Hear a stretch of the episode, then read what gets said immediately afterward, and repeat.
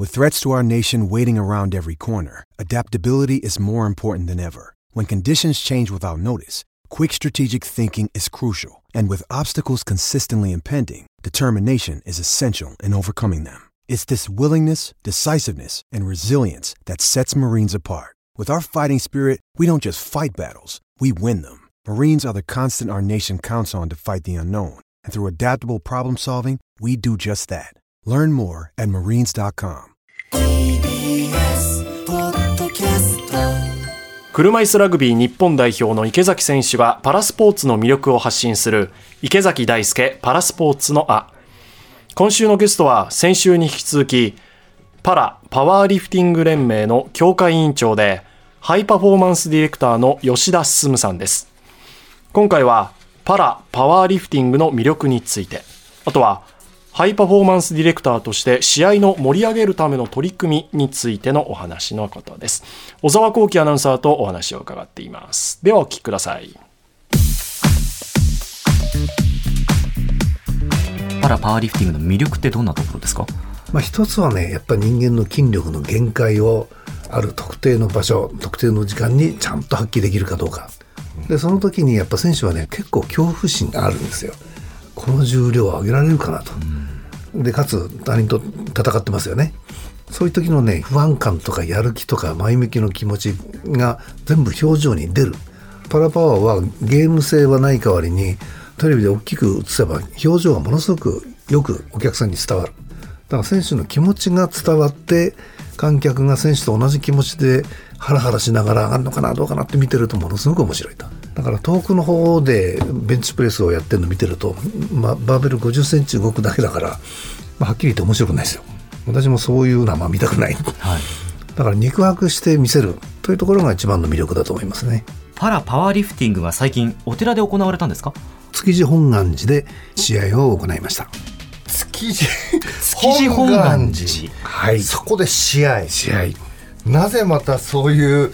築地本願寺で試合をすることになっちゃったんですか？三浦選手。あはい。50歳代でまだ頑張ってる彼が、はい。築地本願寺のイベントで喋ったらしいんですね。講演会みたいな感じで,、はい。でその時にその場所がひょっとしてここで試合できるんじゃないの？とふと思ったらしくて私に連絡してきて「お寺一緒に見に行きませんか?」と。で半信半疑で私行ったんですよ。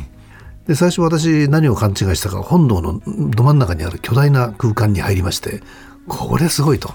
すごいけどここで試合やったらこれ罰当たるなと思ってたら横にいたお坊さんが「そりゃそうですよ。ここで試合はできません」本堂ではできません。本堂ではできませんですからね。それはやっぱりなと思いつつで隣にあった第二伝道会館っていうのが本堂の横にあるんですね。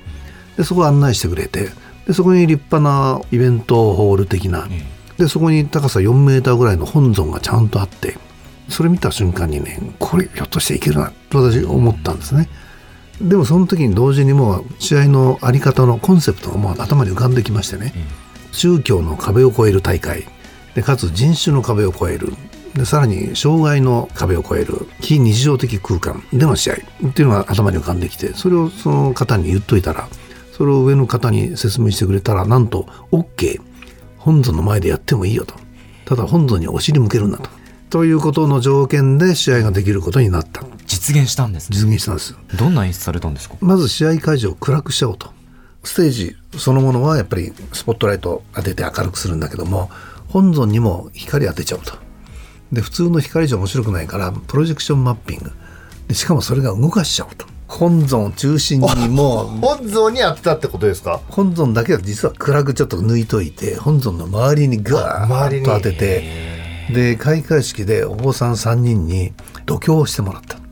5分ぐらいの度胸の中で本尊がガーッと光が出てきたり光る丸いものがパーッと空中舞ったりというむちゃくちゃな演出をして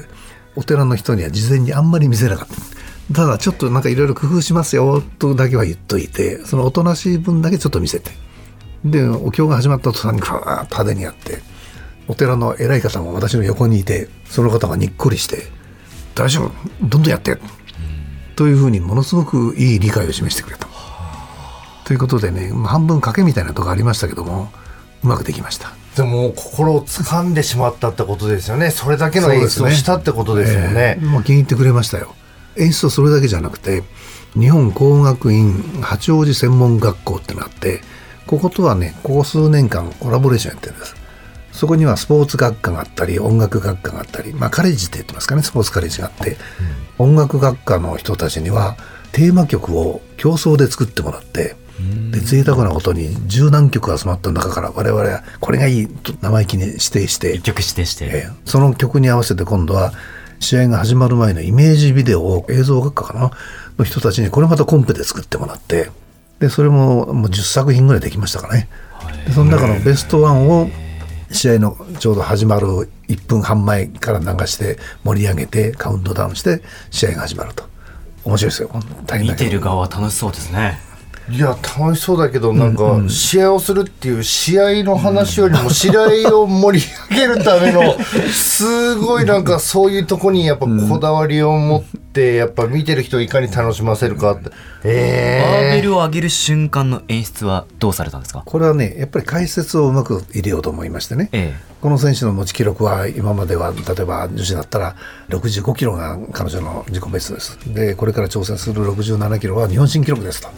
割とギリギリまで解説を加えてでそこの顔のアップの映像を選手の頭の上の方に大きな画面を置きましてそこで観客にもちゃんとその顔の表情が映るようにしてという感じででしかも同時にそこに映る映像は YouTube 配信もするという感じで観客とあと YouTube 見てる人と同時に楽しめるようなそんな工夫しました。やっぱり表情も大切なんですか？表情大切ですね、まあ、選手によってはねやっぱり自分がこう持ったことない重量を試合で挑戦することになる場面もよくありますからそういう時はね期待半分恐怖半分その恐怖心でアドレナリンが出るんですよ。やんなきゃと思う人と怖いなって人が両方いるんだけどそれをこうポジティブな方向に押してってあげることによってもうすごく前向きな表情があったりであげると持ったことないものをあげるんでもう本当にわーっとも爆発するように喜んでくれるし、まあ、逆も時々あるんだけどね。今恐怖でちょっとこう顔がこわばっててね普段の感じが出ない選手もたまにはいるんだけど。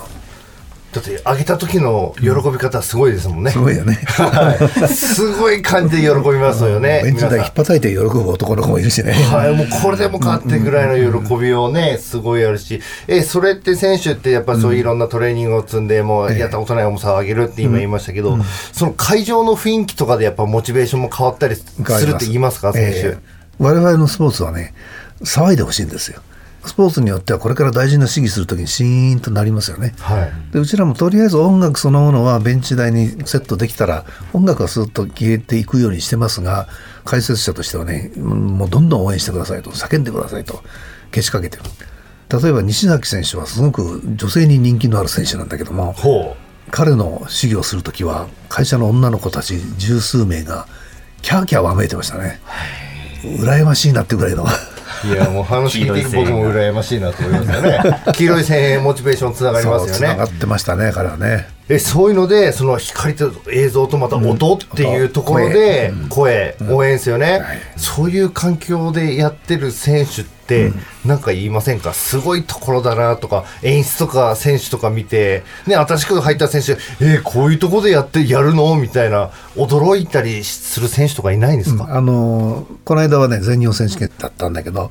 30人の中でそうですね278名はポジティブに「よかった面白かった気合入った」だけど23名はね「いやーなんであそこでやるの なんであそこのやるのの意味はその築地本願寺でやるのかその空間でやるのかってどっちなんですか、そこまで演出いらないよっていう人がいるんですよやっあぱり。静かに集中してガツンと行きたいという人もねまあそれは否定はできないんだけどね。うんだけどパラリンピックの会場だって大騒ぎだし。いや本当そうですね。そういうところに少し慣れてもらわないとね、うちらのスポーツはそういうスポーツだと。離れの意味もあるんですね。離れの意味そういうところまでもう考えてくれてる演出なってことですよね。まあそれはねパラリンピックの選手を言いましたけど310キロの時の観客の大騒ぎあれに感銘を受けたんでそれをやっぱり日本でもだんだんそういうふうにしていきたいなと。見たことのない演出と、そしてオリジナルの曲とってなんかこう気になる部分がたくさんありますね。僕も一応現役で、まあ、競技者として、まあ、そういうところでやってる選手が羨ましいです。いやはり見せるスポーツエンターテインメント性っていうのを感じますね、うん。本願寺の今画像を見たんですけど、うんうん。壁一面にプロジェクションマッピングでもうきらびやかになっててあそこでパワーリフティングしたっていうことですよね。すごいですね。楽しそうだな。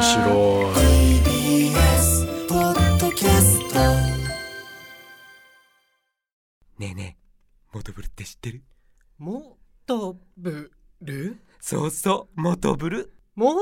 とぶるそうそうモトブル。モトブルそんな僕たちモトブルのレギュラー番組が始まりました。毎週日曜午後11時から配信スタート。歌あり涙ありの30分。ぜひお試しください